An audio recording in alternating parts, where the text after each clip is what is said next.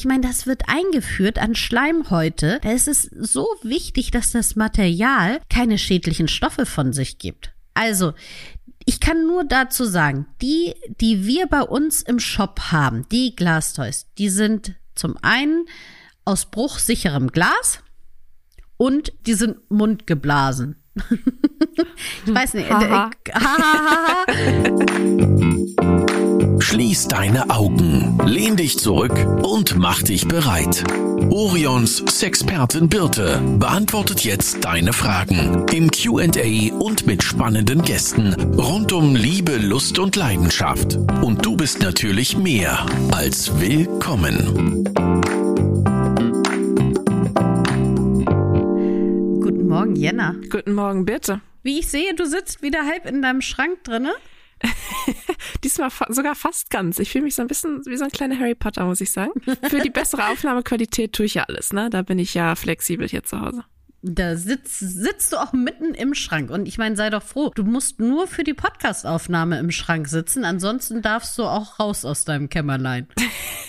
Das stimmt wohl. Inzwischen sind wir ja nicht mehr im Homeoffice gefangen. Ich darf also nachher auch wieder ins Büro kommen. Für alle, die nicht so viel Ahnung von Podcastaufnahmen haben und sich fragen, warum ich denn im Schrank sitzen muss, um eine Podcastaufnahme zu machen. Hier ist einfach der Sound besser, weil es so ein bisschen, ja, dumpfer ist, so ein bisschen eingeschlossener und nicht so, nicht so halt, kann man es vielleicht sagen. Ja. Genau richtig, weil Jenna wohnt ansonsten in einer Lagerhalle und hat deswegen. Nein, Quatsch. Aber ähm, wir kriegen schon von unserem Tonmann Jonathan, lieben Gruß Ja. an dich, Jonathan, immer wieder Anmerkungen, wie wir doch die Aufnahme ein bisschen optimieren können. Und ich weiß nicht, wie es euch dort draußen geht, aber ich bin ja schon eine leidenschaftliche Podcast-Hörerin und es ärgert mich extrem, wenn es interessante Podcasts sind, aber die Aufnahmequalität so schlecht ist. Deswegen, Ja, und man muss schon sagen, Jonathan muss manchmal auch ein bisschen leiden mit uns hier. äh, wir, wir wechseln ja auch immer zwischen externen Gästen und dann sind wir wieder dran und so und das ist dann immer andere Einstellungen und äh, immer ist irgendwas mit unseren Einstellungen, weil wir das nicht gebacken kriegen. und er muss es dann wieder ausbaden, der Arme. Aber Genau. diesmal ist hoffentlich alles gut. deswegen einen kleinen Applaus für Jonathan. Genau. Du hast Fragen mitgebracht, ne? Sollen wir gleich Ja. loslegen? Wir haben heute ja wieder das Q&A. Ich habe Fragen mitgebracht, die wurden uns eingesendet. Zum Teil, zum größten Teil muss man sagen bei Instagram, einige aber auch per Mail. Also ihr könnt uns ja mal an podcast.orion.de Fragen schicken oder auf unseren Social Media Kanälen und das wird auch fleißig gemacht und ich versuche immer so ein bisschen von allem was mitzunehmen. Viele Fragen überschneiden sich auch, die wir bekommen, aber ich versuche immer so ein bisschen was rauszupicken. Und ich würde sagen, wir, ja, wolltest Ich, du noch was ich, sagen? ja, ich wollte noch was sagen, weil auch oftmals die Frage kommt, wieso, ihr habt doch auch schon sonntags das Q&A auf Instagram. Ja. Aber da muss man sagen, da habe ich ja nicht so viel Zeit.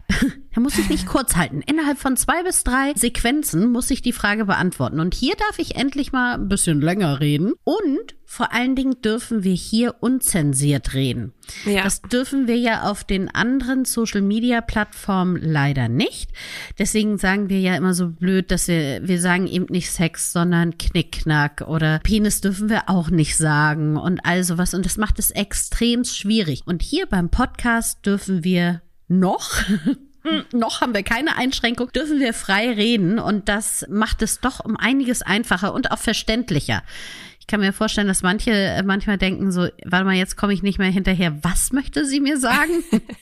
Ja, und eigentlich stehen wir auch dafür, dass wir Tabus brechen wollen und dass wir offener äh, werden wollen mit all diesen Themen. Und das ist gar nicht so leicht, wenn man dann die Hälfte nicht sagen darf. Und ja, es ärgert uns manchmal so ein bisschen, aber deswegen haben wir ja den Podcast und dürfen hier ganz frei Schnauze reden. Genau, Also, also, los geht's. leg los. Frage Nummer eins. Wie oft ist Sex oder Selbstbefriedigung normal und ab wann ist es eine Sucht? Mache es so circa viermal die Woche. Also, erst einmal vorneweg. Es ist komplett normal, Selbstbefriedigung auszuführen. Und das darf auch sehr gerne regelmäßig sein, weil es grundsätzlich sehr viele positive Einfluss auf unser Wohlbefinden, auf unseren Körper hat, auch auf unsere Sexualität, auch unseren Körper kennenzulernen und sowas. Deswegen medizinisch auch gesehen gibt es überhaupt keinen Richtwert, ab wann das irgendwie problematisch wäre. Und was dir und deinem Körper gut tut, das solltest du auf jeden Fall machen.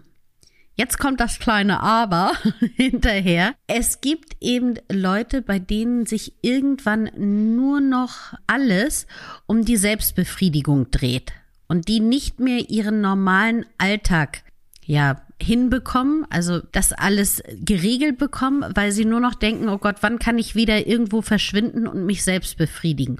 Oder Menschen, die in einer Beziehung leben und die Selbstbefriedigung eben dem Paarsex vorziehen und dadurch ein bisschen die Beziehung außer Acht lassen oder eben nicht mehr so im Fokus haben. Und dann könnte es eben schwierig werden.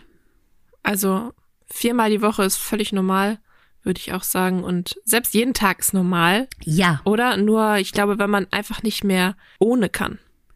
Richtig. So ein bisschen, so ein bisschen wie, wie, ne, mit zu viel Alkohol oder zu viel Zigaretten. Ja, Zigaretten mhm. ist ein doofes Beispiel, weil da bist du, glaube ich. Ich habe nie geraucht, aber da reicht wahrscheinlich eine dann, um abhängig zu sein. Aber ja, es sollte einfach, man sollte auch ohne können. So kann man es vielleicht sagen. Genau, richtig. Wenn man das Gefühl hat, ich kann gar nicht mehr ohne, ich warte nur noch auf den Moment, wann ich wieder Hand anlegen kann, dann wird schwierig. Ja. Und vielleicht sollten wir noch mal was dazu sagen, wie es ist, sich in einer Beziehung selbst zu befriedigen. Also was sagst du dazu? Kriegen wir auch häufiger mal die Frage, ob das in Ordnung ist oder dass, es gibt auch Menschen, die dann eifersüchtig sind. Ja, also auch da finde ich, dass es sehr viel bringt, wenn man sich auch zwischenzeit einfach mal die Zeit nimmt, sich selber mit seinem Körper auseinanderzusetzen und sich selbst zu befriedigen. Und das ist ja auch eine ganz andere Art von Sex als der Paarsex. Also da kann man ja ein bisschen egoistischer sein, weil man ja alleine ist und sich dann ein bisschen mehr um den Körper kümmern. Wenn es aber so ist, dass vielleicht heimlich passiert oder wenn man darüber nicht redet, dann kann es eben vorkommen, dass der eine Part das Gefühl hat, nicht zu genügen. Und das sollte man auf jeden Fall aufklären. Und da sollte man darüber reden und sagen, du, ich finde das schön, machst du das auch? Befriedigst du dich auch zwischendurch? Oder ich fände das schön, wenn du das machst, dann weiß ich, dass es dir auch gut geht. Und wenn man das ein bisschen offener kommuniziert, glaube ich, dann ist es auch nicht so vordergründig, dass jemand eifersüchtig wäre auf die Selbstbefriedigung. Ja, ich glaube auch, das Problem ist dann nicht, dass, dass die Person sich selbst befriedigt, sondern dass eben, dass sie nicht ehrlich ist oder etwas verheimlicht, ne? Dass man das Gefühl hat, man kann der Person nicht vertrauen. Ja, ich glaube, äh, es ist also das und eben dieser Hintergedanke, den man dann hat, ich genüge nicht. Also genügt ja. der Paarsex nicht. Und ganz ehrlich, es ist eine andere Art. Also ich vergleiche es ja immer wieder mit dem Essen. Vielleicht, weil das mag ich auch sehr gern.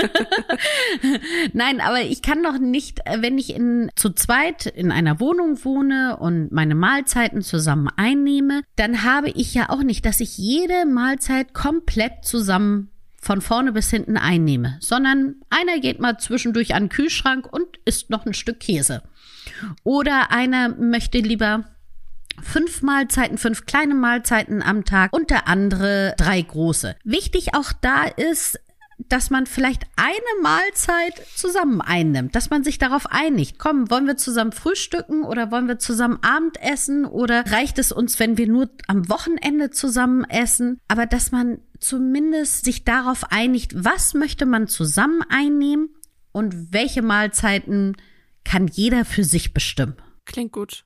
Aber was ist denn jetzt, wenn jemand das Gefühl hat, okay, irgendwie bin ich vielleicht doch süchtig. Irgendwie kann ich nicht mehr ohne. Ich muss das dreimal am Tag machen und vernachlässige dadurch andere Sachen. Was, was ist dann der Weg? Was macht man dann? Genau. Es gibt ganz viele tolle KollegInnen von mir, die nämlich Sexualtherapeuten Ausbildung haben und die können in dem Fall helfen. Die können mit der Person zusammen einen Therapieplan ausarbeiten und sagen, gut, mit diesen Schritten können wir davon wegkommen man kann es sicherlich auch alleine schaffen, indem man sagt, okay, ich mache mal eine Nulldiät, masturbiere gar nicht und fange dann langsam wieder an, lerne wieder meinen Körper kennen. Aber wir wissen ja ganz oft, dass es manchmal schwieriger ist, das alleine zu machen, als vielleicht professionelle Hilfe zu bekommen. Ich würde ja jetzt auch nicht meinen Bluthochdruck alleine therapieren, sondern ich hole mir da ja auch Hilfe von einer Ärztin oder einem Arzt. Ja, und auch hier keine Angst Diese Menschen sind jeden Tag mit solchen Sachen konfrontiert. Die finden das gar nicht komisch, wenn ihr mit so einem Problem da ankommt, sondern Überhaupt nicht. das ist einfach deren Job und die helfen da gerne. Genau, und da gibt es auch Online-Beratung, da gibt es Beratung vor Ort. Also wirklich da einfach mal Sexualberatung, Sexualcoach oder Sexualtherapeut eingeben und schauen, wer euch da sympathisch erscheint. Ja, ich glaube, das ist gar nicht unwichtig bei dem Themengebiet, dass Ja, das irgendwie harmonieren genau. muss dann auch. Ich habe noch eine Frage bekommen, die ist zwar sehr kurz, aber sehr interessant, finde ich. Und die lautet, können Glastoys zerbrechen? Ja, also nein. ähm, es kommt drauf an, nämlich auf die Qualität. Ja. Das ist extremst wichtig, wirklich bei allen Sachen, die ihr benutzt. Und da nehme ich jetzt nicht nur die Glastoys, sondern auch bei Dildos und Vibratoren. Achtet wirklich auf die Qualität. Ich kann jetzt nur von uns sprechen. Wir arbeiten jetzt seit, oh, lass mich nicht lügen, 20 Jahren daran, dass wir den Standard für Dildos, Vibratoren und auch Glastoys extremst hoch haben um eben solche Sachen wie Zerbrechen. Aber auch, ich meine, das wird eingeführt an Schleimhäute. Da ist es so wichtig, dass das Material keine schädlichen Stoffe von sich gibt. Also, ich kann nur dazu sagen, die, die wir bei uns im Shop haben, die Glastoys, die sind zum einen aus bruchsicherem Glas und die sind mundgeblasen. ich weiß nicht, äh, hahaha, äh, ist jetzt vielleicht gerade ein bisschen albern, aber ähm, äh, das ist auch wichtig, weil sie eben damit einzeln kontrolliert werden und einzeln so nochmal angeschaut werden, ah, die sind gut, dieses Glastoy kann man benutzen. Ja. Wir sind ja sowieso Fans von Glastoys, ne? Weil ich, fi- also die haben ja Total. super viele Vorteile. Gerade so, was Allergien betrifft zum Beispiel. Mhm. Also die, ja, sind ja wie gesagt nur aus Glas, äh, reines Glas, würde ich mal sagen. Ja, wahrscheinlich, ja, ne? Sonst ist genau. ja nichts drin. Und, und Glas ist eben auch antiallergen. Also Ja. das ist schon mal wichtig und sie lassen sich auch leicht reinigen. Also wenn man zum Beispiel sehr oft ja zu einer Blasenentzündung neigt, dann sind Glastoys echt super, weil du die ganz einfach reinigen kannst. Die kannst du noch noch abkochen, damit sie dann wirklich frei von allen Fremdkörpern sind. Ja, also dadurch sind sie auch sehr langlebig, ne? Also Ja. so, so Silikontoys oder so, das kann ja immer mal sein, dass damit irgendwie was ist später. Oder auch wenn man Silikontoys aneinander legt, sollte man ja auch nicht machen, denn das ist nicht gut für das Material. Aber Glas ist ja sehr robust und hält ja im Grunde ewig.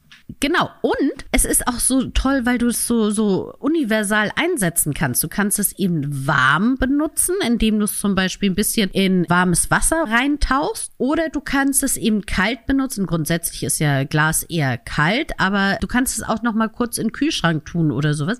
Und das ist, dieses Heiß-Kalt-Spielchen ist schon sehr interessant auf dem Körper. Ja, das stimmt. Ich habe letztens gelesen, dass man es auch in die Mikrowelle legen kann. Okay. Also. Da würde äh, ich mal unseren Stefan Garantie. Schröder, genau, da fragen wir lieber noch mal nach. Stefan Schröder fragen, der für, bei uns ja bei der, für die Qualitätssicherung zuständig ist. Aber ich meine, warum nicht, ne? Also man stellt Ja. ja, eine Glasschüssel mit Essen in die Ja, Mikrowelle. stimmt. So, ne? Aber- Eigentlich ja. Äh, Wir bleiben aber eigentlich, ne? Also. Äh, Richtig. Ja, vielleicht ist Wasser besser.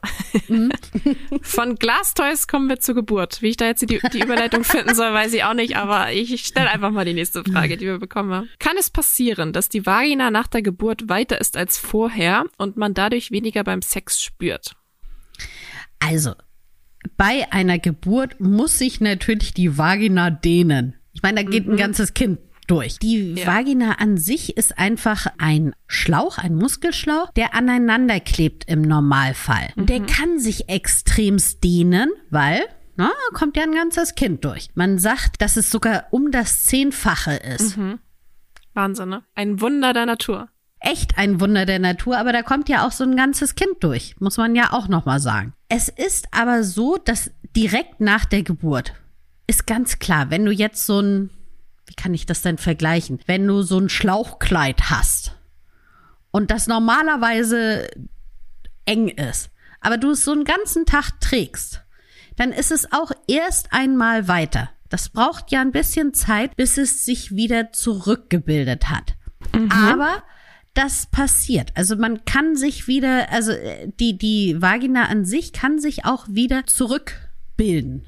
Und tut sie in der Regel tut ja auch. Genau, und auch relativ richtig. schnell, finde ich. Ne? Also das Ja. dauert ein paar Wochen oder was, würde ich mal so schätzen. Also ich habe keine Kinder, aber ich habe ja ein Jahr im Kreißsaal gearbeitet. Mal. Ja, stimmt. ja.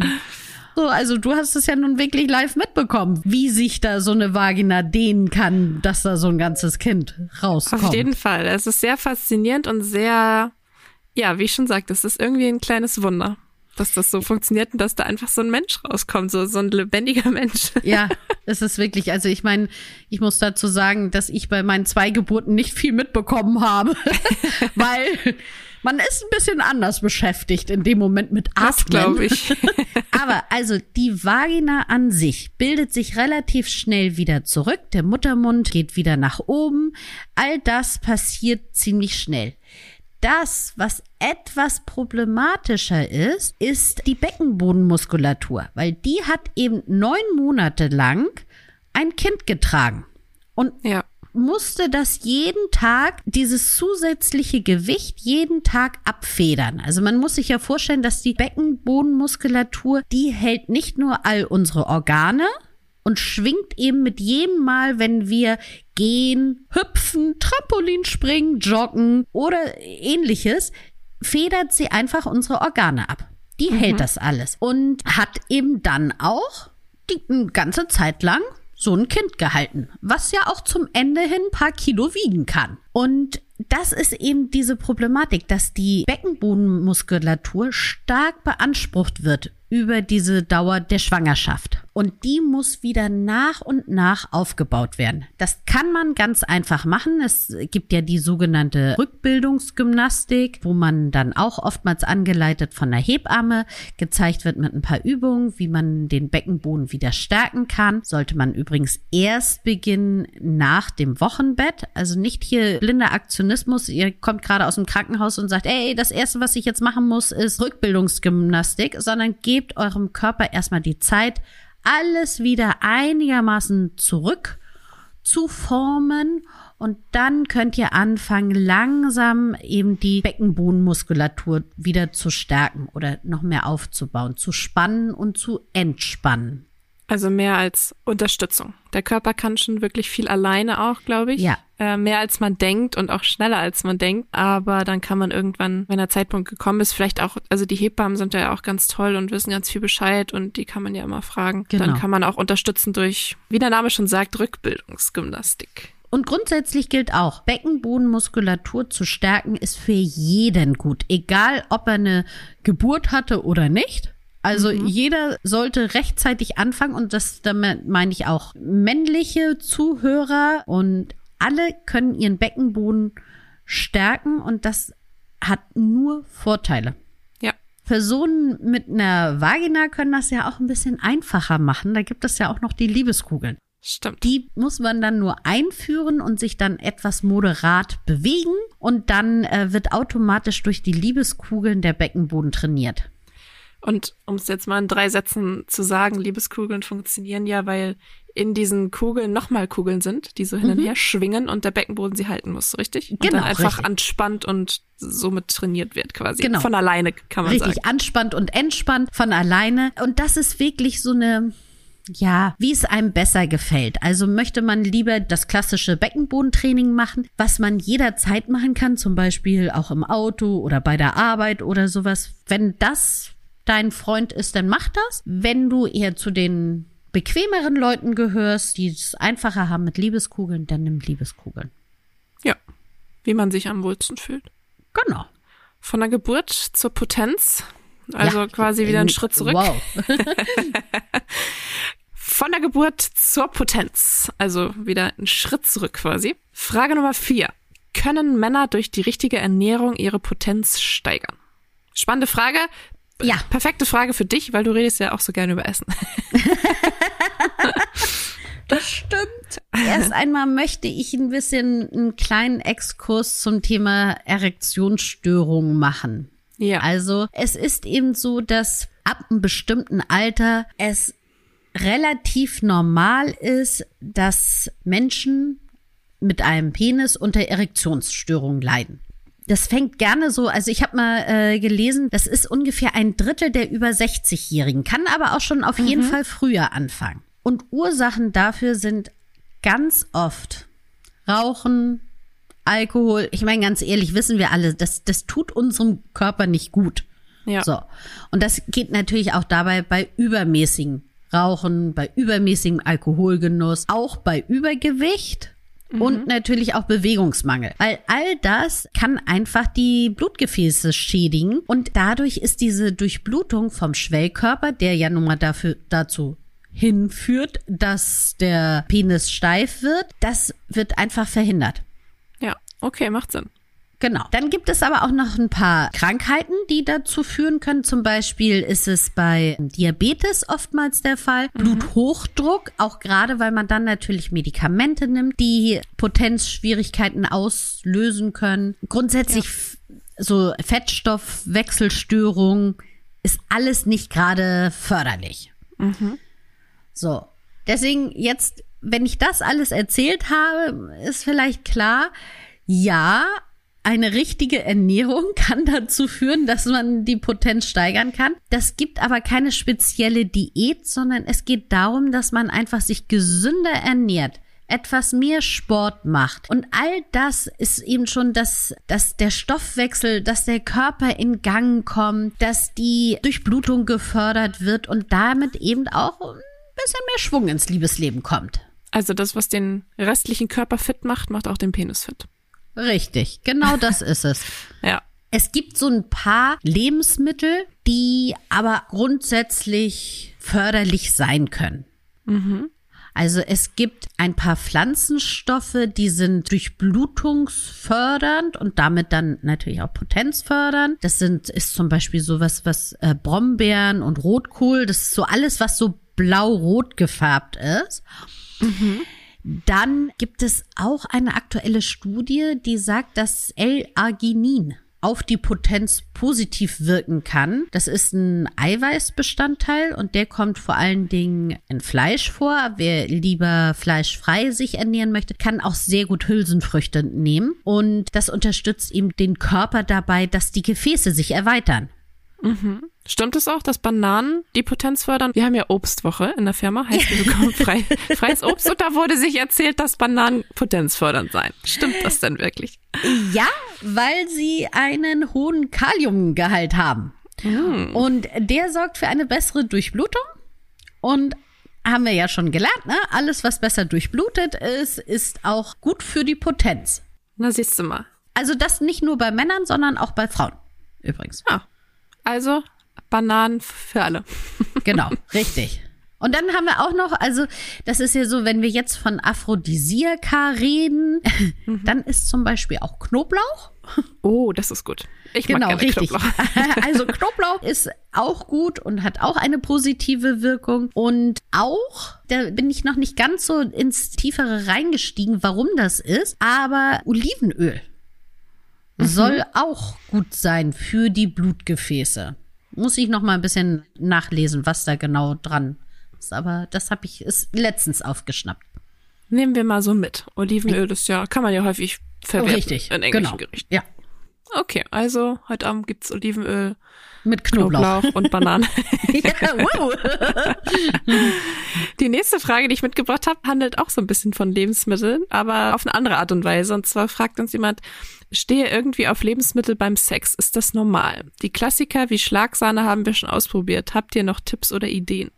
Ich möchte das einmal kurz ein bisschen zweiteilen. Also das eine ist Schlagsahne von den Brüsten ablecken.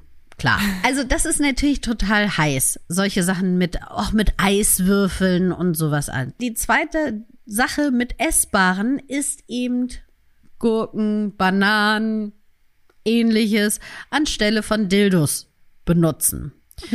Und da würde ich gerne von abraten, weil zum einen wissen wir nicht, womit die Haut von einer Gurke behandelt worden ist und ob die eventuell Pestizide enthält oder ähnliches und wie empfindlich unsere Haut darauf, gerade unsere Schleimhaut darauf reagiert. Und zum zweiten, ganz ehrlich, die Sachen können auch abbrechen, ne? Und dann hast du da eine halbe Gurke im Enddarm drin. Das ist nicht so gut. Nutzt dafür bitte, bitte lieber Toys. Also so ein bisschen einschmieren ist in Ordnung, aber einführen lieber nicht. Genau, richtig. Einschmieren super, einführen nicht. Oh, Das ist, äh, wir könnten daraus ähm, Plakate drucken. Gibt's dann Einschmiertipps? Genau, ein paar Einschmiertipps. Äh, natürlich, also Schlagsahne ist gut, aber auch Eiswürfel sind super, um so auch wieder ein bisschen dieses Kalte zu haben. Auch da gilt, bitte nicht einführen, sondern nur äußerlich verwenden. Und auch bei Schlagsahne oder anderem Essbaren seid bitte ein bisschen vorsichtig, wenn es um die Schleimhäute geht. Also gerade so im Intimbereich kann das auch zu Allergien führen. Und das ist gerade auch die Vagina, ist so ein empfindliches Milieu. Da würde ich jetzt nicht gerade Schlagsahne reinsprühen. Hm? genau. Aber es gibt ja noch andere Hotspots im Körper, die auch total super sind. Also, ne, Brustwarzen zum Beispiel, extremst empfindlich und da auch Honig oder wer lieber Nutella mag, kann auch Nutella nehmen oder eine andere Nuss-Nougat-Creme. Muss ich vielleicht sagen dazu? Ich nee, weiß es nee, nicht. schon Nutella. Jana ist ein bisschen Nutella-süchtig, möchte ich hier mal nebenher sagen. Und wirklich, also keine andere Nuss-Nougat-Creme, sondern Ja, wirklich diese eine. Ja, aber man kann auch Erdnussbutter nutzen, wenn man Könnt, möchte. man, man könnte. Reden wir Gen- mal im Konjunktiv. Genau. Dann gibt es natürlich auch so die Innenschenkel der Oberschenkel, die Schenkelinnenseiten. Heißt das so? ähm, ja. Ja, genau. Also auch die sind natürlich extremst empfindlich, weiche, zarte Haut und da kann man das auch machen. Oder natürlich der Klassiker Bauchnabel. Ja. Ja, also ich glaube schon, es gibt viele Möglichkeiten, ne? oder auch so um den Mund herum irgendwie so ein bisschen spielen und ja, vielleicht, vielleicht nicht so Richtung Intimbereich und nicht, vor allem nicht rein. Genau. Aber auch nochmal, wenn man diese Sache nimmt mit den Eiswürfeln, dann ist es auch manchmal interessant, einfach den Eiswürfel in den Mund zu nehmen und danach mit der kalten, kühlen Zunge zum Beispiel einen Blowjob zu geben oder ähnliches. Also, wovon ich gar nicht hier nochmal abraten möchte, ist alles, was irgendwie scharf ist oder extrem salzig. Bitte nicht nutzen, weil das reizt einfach die Haut und das ist nicht. Nein. Lieber das Süße für die süßen Spielchen. Genau, richtig. Ähm, jetzt sind wir ja schon fast beim Ende. Hast du eigentlich noch sechs Tipps mitgebracht? Oder Auf, nicht? oh, oder hast du die vergessen, wolltest du sagen, oder? Wollte ich vielleicht sagen. Als ob ich das tun würde. Man muss dazu kurz mal sagen, für diejenigen, die das ja nicht wissen. Also Jenna ist diejenige, die mich an ganz viele Dinge erinnert und dafür bin ich sehr dankbar. Aber diesmal habe ich selber dran gedacht. Wunderbar, dann hau mal raus, was du mitgebracht hast. Genau. Ich habe, also singen wir eigentlich noch? Ach ja, weiß ich gar nicht. Ja, sing mal was schön. Sechs kurze Tipps. Ding, ding, ding, ding. für intensivere Höhepunkte. Präsentiert bei Orion. Wunderschön. Okay, also, wir kümmern uns heute um einen intensiveren Orgasmus. Erster Tipp, trainieren. Also, wir wissen ja, Übung macht den Meister und das gilt auch für dein Liebesleben. Und einfach trainieren, andere Techniken ausprobieren, bisschen deine Ausdauer steigern, alleine oder zu zweit, hilft schon mal extrem. Dann zweiter Tipp, nicht immer so schnell sein. Also wir sind ja in so einer hektischen Zeit und wir denken immer ganz oft, oh, schnell zum Höhepunkt kommen, dann habe ich den, dann habe ich den sicher und dann können wir weitermachen. So, und nehmt euch doch einfach mal ein bisschen mehr Zeit und setzt euch vielleicht auch eine Uhrzeit, dass ihr sagt, so viel möchten wir jetzt für das Vorspiel, kann man auch alleine machen natürlich, ne? Für das Vorspiel verwenden und erst dann geht zum Höhepunkt. Wird ein ganz anderes Gefühl sein. Dann versucht doch mal neue Arten der Stimulation. Das ist mein dritter Tipp. Da lohnt es sich wirklich mal offen zu sein für neue Ideen. Zum Beispiel ganz neue Toys mal probieren.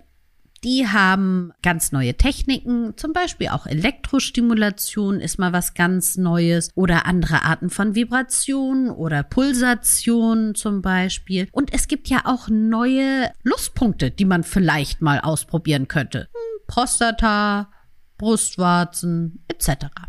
Dann Tipp Nummer vier. Wie wär's denn mit Zurückhaltung, also zügeln, sich selber zügeln. Zum Beispiel kann man als Mann mit Penisringen einen Blutstaueffekt ermöglichen dadurch dann ein bisschen länger durchhalten und dann hat man einen noch intensiveren Höhepunkt. Beim Mann gibt es ja diesen Point of No Return. Also dann kommt er ganz sicher und da einfach mal reinzufühlen, wann ist dieser Punkt und wie kann ich wieder ein Stückchen zurückgehen und wieder da sich hintasten. Bei der Frau ist das ein kleines bisschen anders. Da gibt es eben eher entweder die Frauen, die bei einem Höhepunkt eher ein Plateautyp sind oder ein Peaktyp. Das kann auch die ganze Zeit ändern. Plateautyp heißt, man arbeitet sich von einem Plateau zum nächsten, während man langsam zum Höhepunkt kommt. Und beim Peaktyp geht es einfach mal so steil nach oben. Und beide Arten der Stimulation können bei der Frau jederzeit unterbrochen werden und dann geht's den Berg runter. Das heißt, da muss man ein bisschen vorsichtig sein, wenn man das Zügeln mal ausprobiert, dass man nicht zurückgeworfen wird und nicht mehr zum Höhepunkt kommt. Aber das ähm, findet man relativ gut heraus, wenn man einfach sich ein bisschen mit dem Körper beschäftigt. Fünfter Punkt.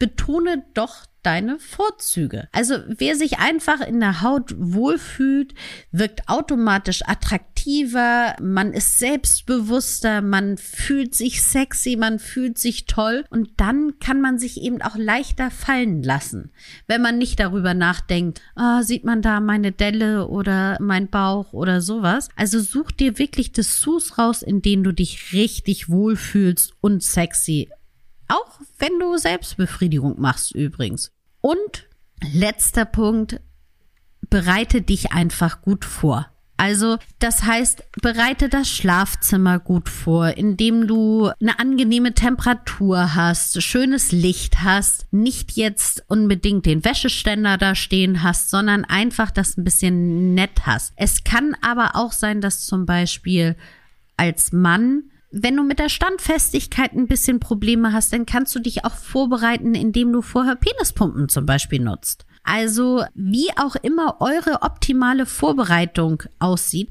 nehmt euch die Zeit. Manchmal ist es ja auch so, dass man sagt, also auf jeden Fall muss ich vorher duschen und ich möchte mich eincremen und ich möchte die Dessous anziehen.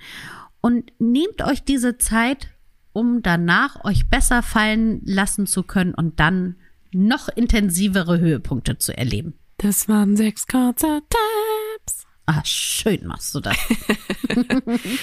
Super. Damit sind wir schon am Ende angelangt. Aber ich fand es waren sehr interessante Fragen heute. Fand ich auch. Und apropos, wenn ihr auch Fragen habt, haben wir ja schon gesagt, ihr könnt uns einfach auf Instagram anschreiben. Für diejenigen, die nicht wissen, wo sie uns auf Instagram finden können, einfach Orion Versand eintippen. Dann findet mhm. ihr uns. Oder ihr schreibt uns eine Mail an podcast.orion.de. Genau. Ah, eine Sache noch. Wir würden uns natürlich sehr freuen, wenn ihr unseren Podcast bewertet. Ja. Einfach nur Sterne antippen, fertig. Am liebsten natürlich fünf, aber weniger ist auch in Ordnung. wir wollen natürlich ehrliches Feedback haben. äh, da würden wir uns aber sehr freuen. Das würde uns sehr helfen. Und ja, ansonsten sehen wir, wir uns in zwei Wochen wieder, weil nächste Woche ist wieder ein interessanter Gast dabei. Genau. Mehr verrate ich noch nicht. Und wir HörerInnen hören uns schon nächste Woche. Genau. Bis, Bis dann. Tschüss. Tschüss. Das war Willkommen, dein Orion-Podcast mit Sexpertin Birte. Du willst nächste Woche wiederkommen? Dann abonniere uns gerne auf der Podcast-Plattform deiner Wahl.